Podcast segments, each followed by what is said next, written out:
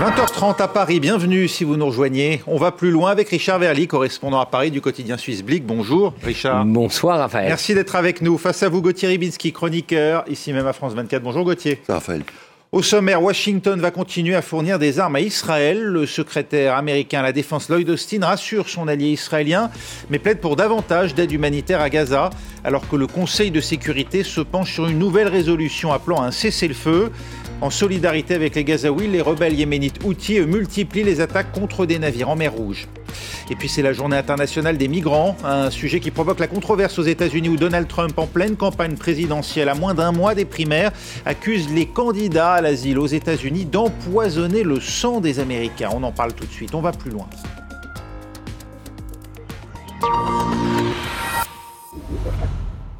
Nouvelle résolution au Conseil de sécurité en vue d'un cessez-le-feu à Gaza.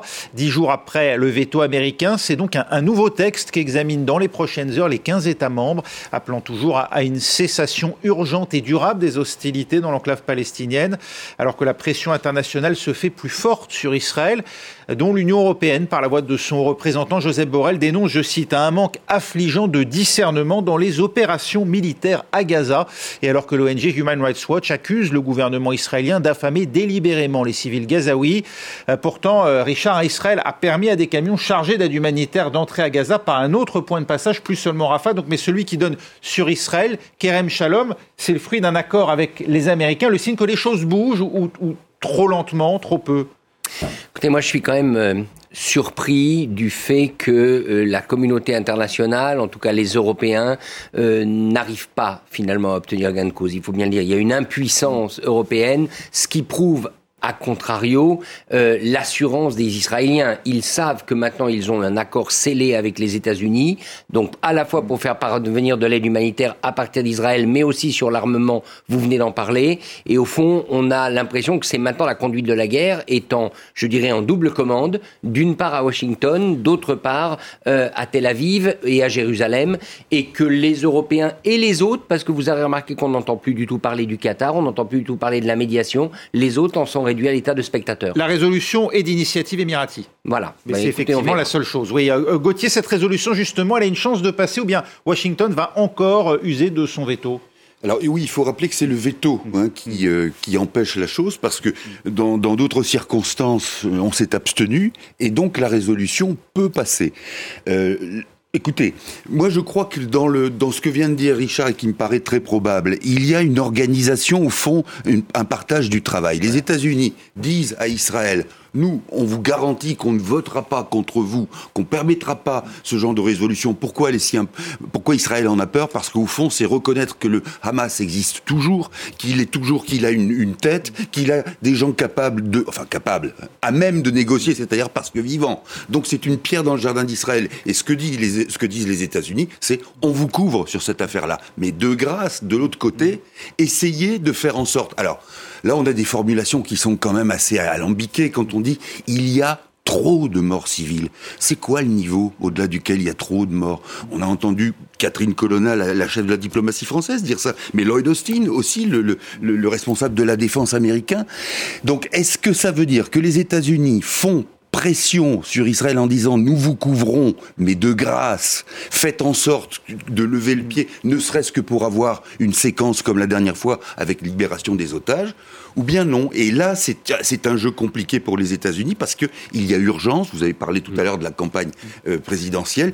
Euh, pour Biden, il faudrait que cette affaire aille vite, d'une manière ou d'une autre, et qu'il puisse prouver à l'occasion de, mm. cela qu'il n'est pas euh, à la traîne et qu'il n'est pas en, en, difficulté. Oui, avec un élément politique qu'on ne peut pas négliger. Rappelez-vous les discussions que nous avions eues sur Netanyahou, qui était en difficulté, grande difficulté, toujours, habillé, toujours hein. habillé en noir. Vous vous souvenez Vous avez noté le changement maintenant? Il est redevenu un Premier ministre comme les autres. Il a remis une veste, il a remis une, une chemise normale, une cravate, et le temps joue en sa faveur, d'une certaine manière, parce que tant que la guerre se poursuit, il n'est pas menacé dans son poste de Premier ministre. Sa légitimité augmente s'il obtient des résultats sur le terrain. Par contre, comme vient de le dire Gauthier, aux États-Unis, c'est pas tout à fait la même chose. Biden voudrait que cette guerre trouve un terme ou en tout cas une issue pour qu'il puisse se tirer de ce bourbier et s'occuper enfin de Donald Trump, dont on parlera tout à l'heure. Et oui, alors vous évoquiez Joe Biden et les États-Unis. Le secrétaire américain à la défense, Lloyd Austin, s'est engagé, lui, auprès de Benjamin Netanyahu, à continuer d'approvisionner Israël en munitions critiques, un véhicule tactique et système de défense aérienne.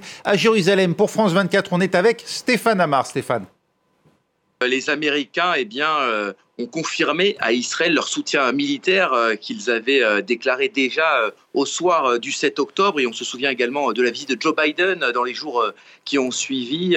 Les Américains vont donc continuer à fournir des munitions stratégiques à Israël. C'est évidemment extrêmement important parce que vous savez que l'essentiel de l'armement israélien dépend des États-Unis, notamment cet approvisionnement en munitions sans lesquelles Israël ne pourrait continuer le combat dans la bande de Gaza. C'est donc un moyen de pression extrêmement direct, extrêmement concret dont disposent les États-Unis euh, sur Israël. Mais il semble, euh, d'après en tout cas euh, ces déclarations, que les États-Unis eh bien, veulent qu'Israël continue ce combat contre le Hamas, sans doute parce que il y a précisément ce risque d'engrenage régional dont on a parlé avec le Hezbollah au nord d'Israël, avec les outils sur la mer Rouge et que les Américains contre Israël est bien parmi euh, les principaux alliés euh, des États-Unis euh, dans la région et qu'ils veulent que l'armée israélienne enregistre une victoire, une victoire nette sur le Hamas. Alors ça ne veut pas dire qu'ils s'opposeront forcément à une nouvelle pause des combats, notamment pour obtenir la libération des otages,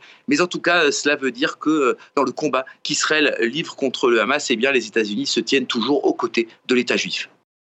C'est cela, euh, Gauthier. Les États-Unis comptent vraiment sur Israël pour enregistrer une victoire probante, définitive sur le Hamas à Gaza, ou bien tout simplement elle n'ose pas tordre le bras à son allié israélien, compte tenu aussi du poids politique que représente Israël, y compris aux États-Unis. Les deux ne sont pas antinomiques. Le fait de ne pas tordre le bras euh, à Israël, c'est aussi une manière, au fond, de camper sur des positions qui ne sont certes pas les messianiques de Donald Trump par rapport à Israël. On pourrait revenir là-dessus sur la, le, j'allais dire la vanité ou l'inanité de ces choses-là. Mais c'est une manière de dire, au fond, alors d'abord, l'électorat juif, même aux États-Unis, n'existe pas en tant que tel. Hein, Souvenons-nous que l'AIPAC, qui est un, lobby puissant, quand euh, Rabin avait conclu Oslo, était vent debout contre Rabin. Et on voit aussi beaucoup de juifs américains manifester aujourd'hui pour la paix à Gaza. Donc. Exactement, exactement. Et donc, euh, si vous voulez, l'idée le, que euh, les Américains soient indéfectibles derrière, indéfectiblement unis contre Israël est en train de s'effriter. Et on le voit parce que la gauche du Parti démocrate est en train avec la plaie du wokisme, est en train de dire, au fond, euh, nous essayons de transgresser le dogme pro-israélien, bien, il y a quantité de choses qui vont, qui vont dans ce sens et qui sont, euh, comment dirais-je, qui devraient être, voilà, qui devraient être inquiétantes pour Israël. Or, on sait très bien que Netanyahou, sûr de ce soutien, a fait comme il a fait par le passé, même avec Barack Obama, qu'il a traité à la limite de l'incorrection protocolaire, dit, mais de toute manière, nous, nous faisons ce que nous voulons, et ensuite les États-Unis suivent. Alors, sur la, réponse, sur la question que vous me posiez, sur le, à partir de quand on peut juger qu'il y a une victoire sur le Hamas? Moi, je crois que c'est ça que les Américains et les Israéliens essayent aujourd'hui, et il y a des réunions dont, dont peut-être on va parler, essayent de combiner. C'est-à-dire de se mettre d'accord sur un moment, peut-être pas une date précise, à laquelle Israël pourrait dire, nous avons atteint nos objectifs. Alors, Hmm. quitte à les, à les modeler, à les remodeler, et euh, une date à laquelle les Américains pourraient dire c'est grâce à nous si on arrive aujourd'hui à une solution. Richard, d'autant plus que euh, même si les Américains euh, affichent cette posture de soutien à Israël, ils incitent aussi, ils font pression sur Israël pour négocier. Si l'on en croit le, site d'information Axios, hein, le patron de la CIA, Bill Burns, se trouve à Varsovie. Il aurait rencontré des responsables israéliens et qataris pour de nouvelles négociations en vue de libération d'otages et donc, on l'imagine, de possibles trêves. Oui, avec cette difficulté que l'on voit mal dans la situation actuelle, euh, les reprendre des, enfin, sous quelle forme des négociations de paix pourraient reprendre, enfin, en vue d'une éventuelle euh, négociation de paix. Moi, je suis très dubitatif. Il faudra quand même un préalable, c'est-à-dire qu'à un moment donné, que les hostilités s'arrêtent ou diminuent nettement pour quand même redonner au fond de l'oxygène. Et dans ce sens-là, comme le disait Gauthier, les, euh, les Américains aident d'une certaine manière ou orientent les Israéliens à définir des objectifs de guerre raisonnables. L'intérêt des Américains, de toute manière, c'est que cette situation reste sous contrôle, se calme et qu'Israël l'emporte. Voilà, en gros les trois éléments. Il faut qu'Israël ait une victoire claire parce que c'est leur allié et parce que c'est la cause que défendent les États-Unis. Il faut que la situation se calme parce qu'un incendie peut toujours embraser la région. Et enfin, il faut qu'il y ait à un moment donné un arrêt des hostilités pour permettre autre chose. Est-ce qu'ils sont en mesure d'obtenir tout ça en même temps? Alors, vous le disiez, j'étais pas au courant pour ce que vous venez de dire de Varsovie. C'est pour ça tout à l'heure je disais qu'on ne parlait plus du Qatar voir, ça me paraît pour l'instant quand même, après... Il n'y a qu'une seule source de presse qu'il donne. Hein. Voilà. Euh, euh, Est-ce que véritablement ce sont des discussions exploratoires, une reprise de contact comme peut en avoir un chef des services de renseignement, ou est-ce que c'est quelque chose de plus concret? Les canons n'ont jamais été rompus, on peut aussi s'interroger. Hein. Alors en tout cas, entre les États-Unis et le Qatar, ils n'ont jamais été rompus, c'est sûr, puisque les États-Unis ont des liens directs avec euh, le Qatar, ne serait-ce que par la présence de leur base, mais est-ce qu'ils sont à même d'aller jusqu'à la résurrection d'une forme d'embryon de négociation de paix Je ne le sais pas, j'en doute un peu dans les circonstances actuelles. Mais je pense que ce à quoi vous faisiez allusion, d'après ce que je peux en dire, se, limite dans l'immédiat à la question justement d'une trêve. Ensuite, est-ce que c'est le feu, c'est autre chose, mais d'une trêve et de la manière justement dont on peut éventuellement arriver, non pas à remettre sur pied ce qui est le, ce que devrait être le grand projet, mais au moins quelque chose qui s'apparenterait à plus qu'une trêve, plus qu'un cessez-le-feu, c'est-à-dire une issue. Le problème, c'est que euh, l'issue, elle sera appréciée de manière différente. Souvenons-nous quand même qu'il n'y a pas longtemps, c'était une parole forte. Certains diront que ce ne sont que des mots, mais quand même, quand Joe Biden dit à Israël changer de gouvernement parce que là, ça va pas du tout, il y a quelque chose qui est de cet ordre-là. Alors, j'allais y venir. C'est évidemment l'équation Netanyahou parce que dès que ce conflit, que cette guerre à Gaza commencera à trouver une issue, tout de suite, on peut penser que la question se posera de Netanyahou et son opposition se réveillera éventuellement dans la rue. Et donc, son intérêt objectif à lui, c'est de faire en sorte que l'issue soit la plus lointaine possible. On vient de l'apprendre, le vote au Conseil de sécurité est reporté à demain. Comment l'interpréter? Est-ce le signe qu'on entrevoit la possibilité d'une résolution qui mette tout le monde d'accord ou au contraire euh, qu'on sent qu'un vote serait forcément voué à l'échec? Honnêtement, je ne le sais pas. Je crois que de toute façon, la résolution aux Nations Unies, euh, c'est pas là que l'essentiel du jeu se passe. On est effectivement dans un dans un jeu diplomatique euh, qui, qui n'aura pas d'impact, à mon avis, immédiat sur le terrain. Mais comment interpréter un report, je ne peux pas dire. Oui, pareil. Faute de faute davantage d'informations. On pourrait imaginer qu'il s'agirait là de peut-être de trouver des pistes pour mettre tout le monde d'accord, ou au contraire qu'on s'oriente vers un échec et, et, un rejet. Euh, encore une fois, c'est vrai que le, il y a quelque chose d'important et de symbolique dans, ce que, dans l'action de l'ONU, on est d'accord, mais c'est vrai que le nombre de résolutions aussi qui, par le passé, le veto ou non des Américains sera quand même une indication très importante. Une indication, hein. effectivement. Est-ce qu'il y a un veto ou une abstention À partir du moment où il y a une abstention, il n'est pas impossible que cette résolution passe. Ce qui pourrait signifier que les Américains font activement pression cette fois sur Israël. Exactement. Pour arriver en disant, ce n'est qu'un coup de semonce. Attention, c'est un avertissement. En tout cas, le conflit menace de s'étendre. Vous évoquiez à l'instant un embrasement euh, possible à la région. Richard Verly, Catherine Colonna, la ministre française des Affaires étrangères, était à Beyrouth aujourd'hui pour tenter une nouvelle fois d'éviter une entrée dans ce conflit du, du Hezbollah libanais proche de l'Iran. Et puis, autre de l'Iran dans la région. Les rebelles yéménites Houthis ont déjà un pied dans l'affrontement en menaçant les navires qui croisent en mer Rouge. Dernier en date, un, bateau norvégien frappé par un missile tiré du Yémen. Écoutez ce qu'en dit Lloyd Austin, justement le secrétaire à la défense américain. These attacks are reckless, dangerous, and they violate international law. Ces attaques sont imprudentes, dangereuses et contraires au droit international. Nous travaillons à monter une coalition internationale pour contrer cette menace.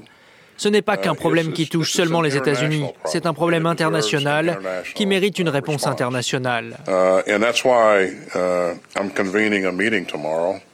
C'est pourquoi j'organise une réunion mardi avec les ministres de la région et d'ailleurs. On va faire tout ce qui est en notre pouvoir pour garantir la liberté de navigation dans la région. C'est une menace pour tout le commerce international qui transite par là quotidiennement. large amount of commerce flows through there, international commerce flows through there on a daily basis plusieurs géants du transport maritime avaient suspendu leur navigation ce week-end. Euh, Richard, la, mer Rouge est devenue trop dangereuse. Ça, pose quoi comme risque? Parce qu'on mesure mal, mais c'est l'une des routes, peut-être la route la plus fréquentée au monde hein, pour le transport euh, de marchandises. Et puis euh, le risque, évidemment, d'un engagement, parce que, comme l'a dit Lloyd Austin, il travaille à mettre en place une coalition Sous quelle forme? Militaire éventuellement? A priori, la menace posée par les outils, c'est-à-dire sous forme de missiles ou sous forme de drones, vous vous souvenez qu'un bateau français a abattu deux drones, c'est une menace qu'on peut contrer les pays occidentaux et les pays de la région ont les moyens militaires de contrer ces menaces, euh, euh, donc d'abattre soit les missiles, soit les drones. La difficulté, c'est qu'il va falloir mobiliser des moyens militaires de manière permanente et que par ailleurs, vous avez toujours notamment le, la question des, des affréteurs privés de navires qui sont ou non prêt à prendre ce risque. Le, pour moi, la grande inquiétude euh, et l'impact, il est économique. Il est économique et il est dans les psychologies. C'est-à-dire, c'est cette idée que, au fond, toute la zone est en train d'être contaminée par les métastases en quelque sorte de ce conflit euh, à la, dans la bande de Gaza. Et ça euh, c'est pas bon dans un moment quand même de fébrilité économique notable et dans un contexte où rappelons-le nous sommes en plein hiver et l'Europe a besoin d'énergie venue de ces pays-là. Vous avez bien raison de le rappeler euh, Gauthier Ribinski, les occidentaux vont-ils devoir intervenir militairement? Est-ce vraiment dans l'intérêt de l'Iran aujourd'hui de créer ce nouveau point de conflit et de se mettre d'une certaine manière en première ligne? C'est la bonne question. Euh, c'est aussi euh, l'interrogation que l'on a sur le comportement du Hezbollah. Dans une moindre mesure, les outils, parce que même s'ils sont liés à Téhéran, on a vu qu'un certain nombre de fois, ils avaient une forme d'autonomie par rapport à Téhéran, ce qui n'est pas le cas du Hezbollah. Qu'est-ce que ça veut dire? Il y a à la fois euh, un enjeu, notamment pour le Hezbollah, qui est un enjeu de réputation presque. C'est-à-dire, le phare de la résistance, je mets des guillemets bien sûr, le phare de la résistance à Israël. Alors donc il faut avoir l'air d'être à la hauteur de sa réputation. Mais en même temps, si le Hezbollah déclenchait quelque chose de majeur, à ce moment-là, ça voudrait dire que l'État libanais derrière s'effondre et que le Hezbollah, qui comme d'autres factions ou fractions libanaises se paie sur la bête du pays, eh bien il n'y a plus rien. Et que à partir de là aussi, Téhéran n'a pas envie de jouer avec des pions qui lui appartiennent sur son fameux arc chiite et de dire tiens, il y en a un qui a disparu et qu'on ne peut pas, ou alors qu'on va mettre du temps à remplacer.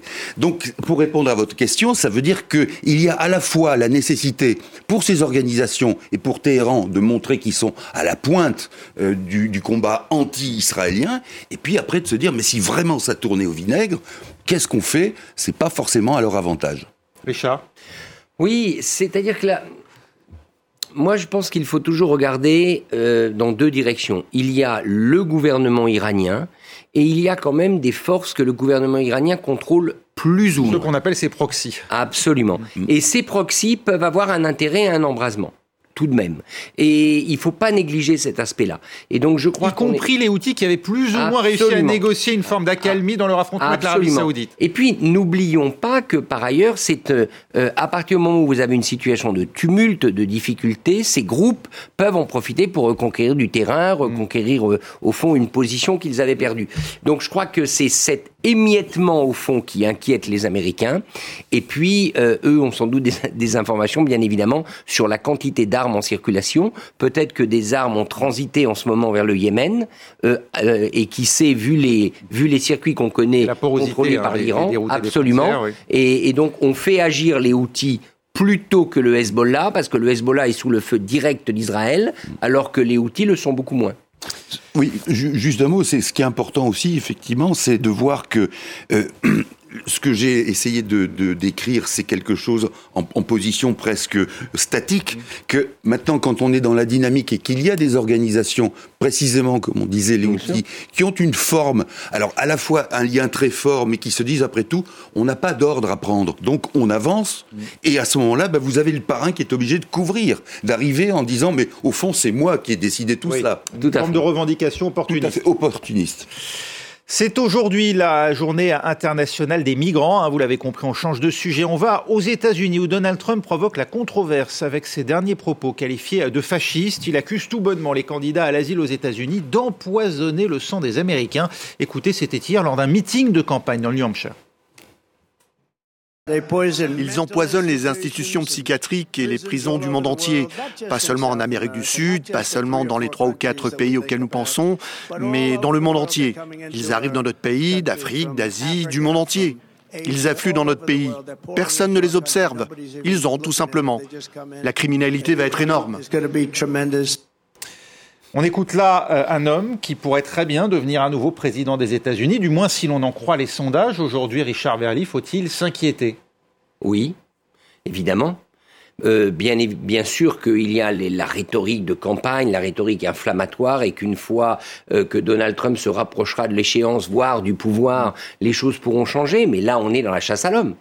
Et la chasse à l'homme indiscriminée, puisqu'il met tout le monde dans le même sac. En gros, quiconque tente aujourd'hui d'entrer sur le territoire américain est en train d'empoisonner le pays. C'est totalement fou au regard de l'histoire des États-Unis, c'est totalement fou au regard de la réalité, et c'est totalement fou au regard des conséquences que ça peut avoir, parce que s'il ordonne une chasse à l'homme, il peut toujours y avoir dans la réalité des fidèles de Donald Trump qui vont le suivre et qui vont prendre ces mots, euh, je dirais, pour des, pour des consignes, et qui vont partir eux-mêmes à la chasse aux migrants. Donc c'est terrifiant. Euh, ce même Donald Trump, Gauthier Ribinski, avait lancé sa campagne euh, il y a huit ans maintenant, en 2015, un an avant hein, euh, sa campagne présidentielle victorieuse de 2016, depuis la Trump Tower, en accusant à l'époque, c'était ses premiers propos de candidat, les migrants mexicains qui passaient la frontière d'être en, grande partie ou en partie du moins des violeurs euh, venus donc euh, accomplir leurs méfaits sur le sol américain, des propos qui avaient énormément choqué à l'époque, y compris au sein même du Parti républicain où Donald Trump était vu comme un candidat marginal. Euh, on mesure le chemin parcours aujourd'hui lorsqu'on voit qu'avec des propos finalement assez similaires, Donald Trump aujourd'hui a derrière lui un parti euh, en ordre de bataille et qui plus est, qui fait de la question euh, de la frontière et notamment du mur avec le Mexique euh, une question quasiment cardinale, y compris en matière de politique étrangère. Oui, c'est vrai. On, mesure le, chemin parcouru et quand vous disiez avec des propos similaires, je pense qu'il y a quand même un cran qui a été franchi parce que là vous avez, c'est pas du tout pour minimiser ou bagateliser ce qu'il a, ce qu'il a édulcoré, ce qu'il avait dit à l'époque, mais au fond, il y avait, on pouvait dire qu'il y avait une interprétation de faits qui était plus ou moins corroborée, interprétation traditionnelle, disons, à droite et à l'extrême droite. Là, quand il dit qu'il y a pollution du sang américain. Si on voulait faire une mauvaise blague, on dirait qu'il, lui, il a failli polluer les poumons des Américains avec l'eau de Javel, dont il prétendait qu'elle pouvait guérir mmh. du Covid. Mmh. Mais il y a aussi le terme de vermine qu'il emploie à dessein envers ses, opposants. Donc là, il y a un cran qui a été franchi et un parti républicain dont on a cru probablement à tort, que ce parti avait euh, adhérer à Donald Trump par opportunisme. Là, on se rend compte qu'aujourd'hui, il y a quelque chose dans Trump qui parle profondément à beaucoup de républicains, pas à tous, mm.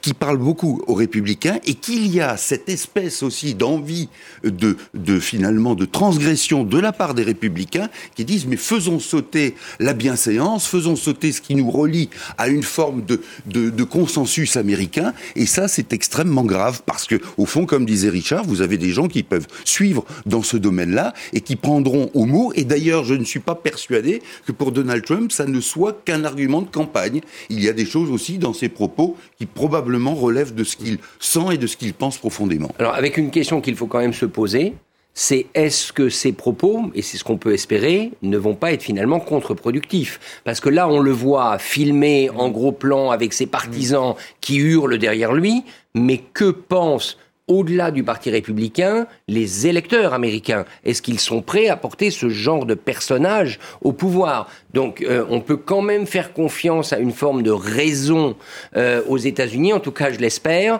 que beaucoup d'électeurs, tout en étant ultra-conservateurs, évangélistes, bref, toutes les caractéristiques du Trumpisme... Mais pendant longtemps, y compris ces électeurs-là, Richard Verlin ne voyait pas dans l'immigration euh, un mal existentiel des États-Unis, pays qui s'est construit sur l'immigration. Tous les présidents républicains successifs ont ouvert leurs frontières et leurs bras. Aujourd'hui, c'est plus du tout le cas. J'ose penser qu'il y a peut-être encore un niveau de décence et que cette décence peut peut-être nous protéger de Donald Trump. Rappelons qu'il y a une candidate, Nikki Haley, assez bien placée, qui peut-être à un moment donné, lors des primaires, incarnera, incarnera cette alternative de décence que j'ai. Est-il minuit moins une avant la dictature aux États-Unis? On, croirait rêver de le dire, mais, mais effectivement, si l'on en croit les sondages et les déclarations de Donald Trump lui-même affirmant qu'il ne serait dictateur que sur sa première journée de mandat, il y a quand même de quoi s'inquiéter, non? Ah, Bien sûr qu'il y a de quoi s'inquiéter, parce que ce à quoi nous avions assisté avec le Capitole, c'était pas forcément un, un, putsch ou une tentative de putsch, parce que tout ça n'avait pas l'air euh, préparé.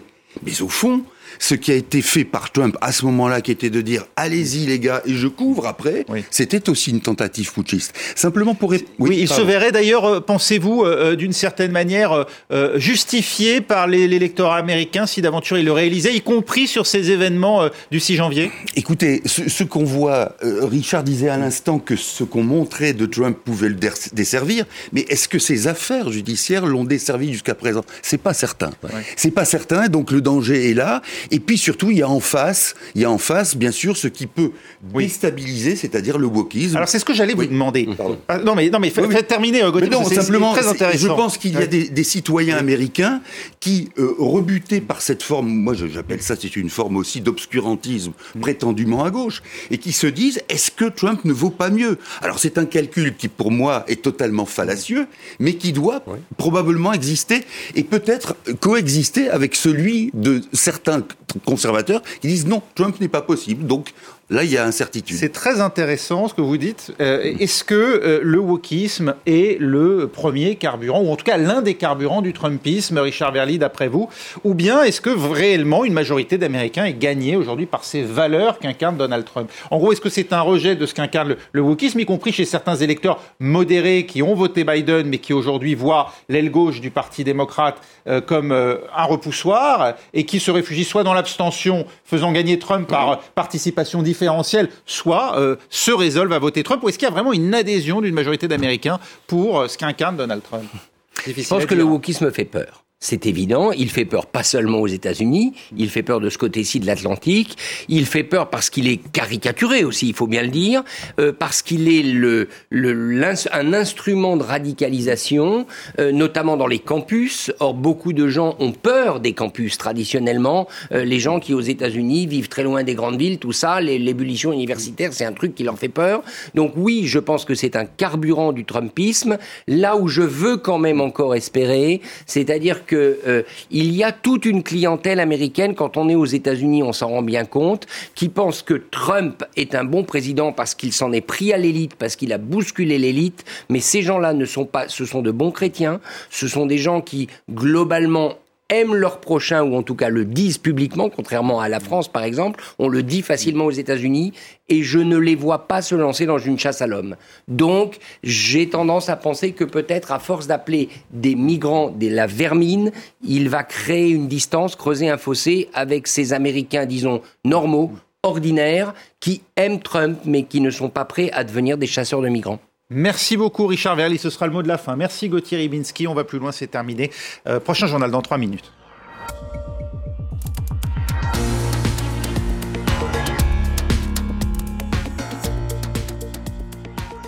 RFI et France 24 vous proposent le grand rendez-vous politique de la semaine. Une personnalité, les grands thèmes qui font l'actualité du moment. Des interviews politiques menées par Roselyne Fèvre et Frédéric Rivière dans Mardi Politique, à écouter sur RFI et à voir sur France 24 et France24.com.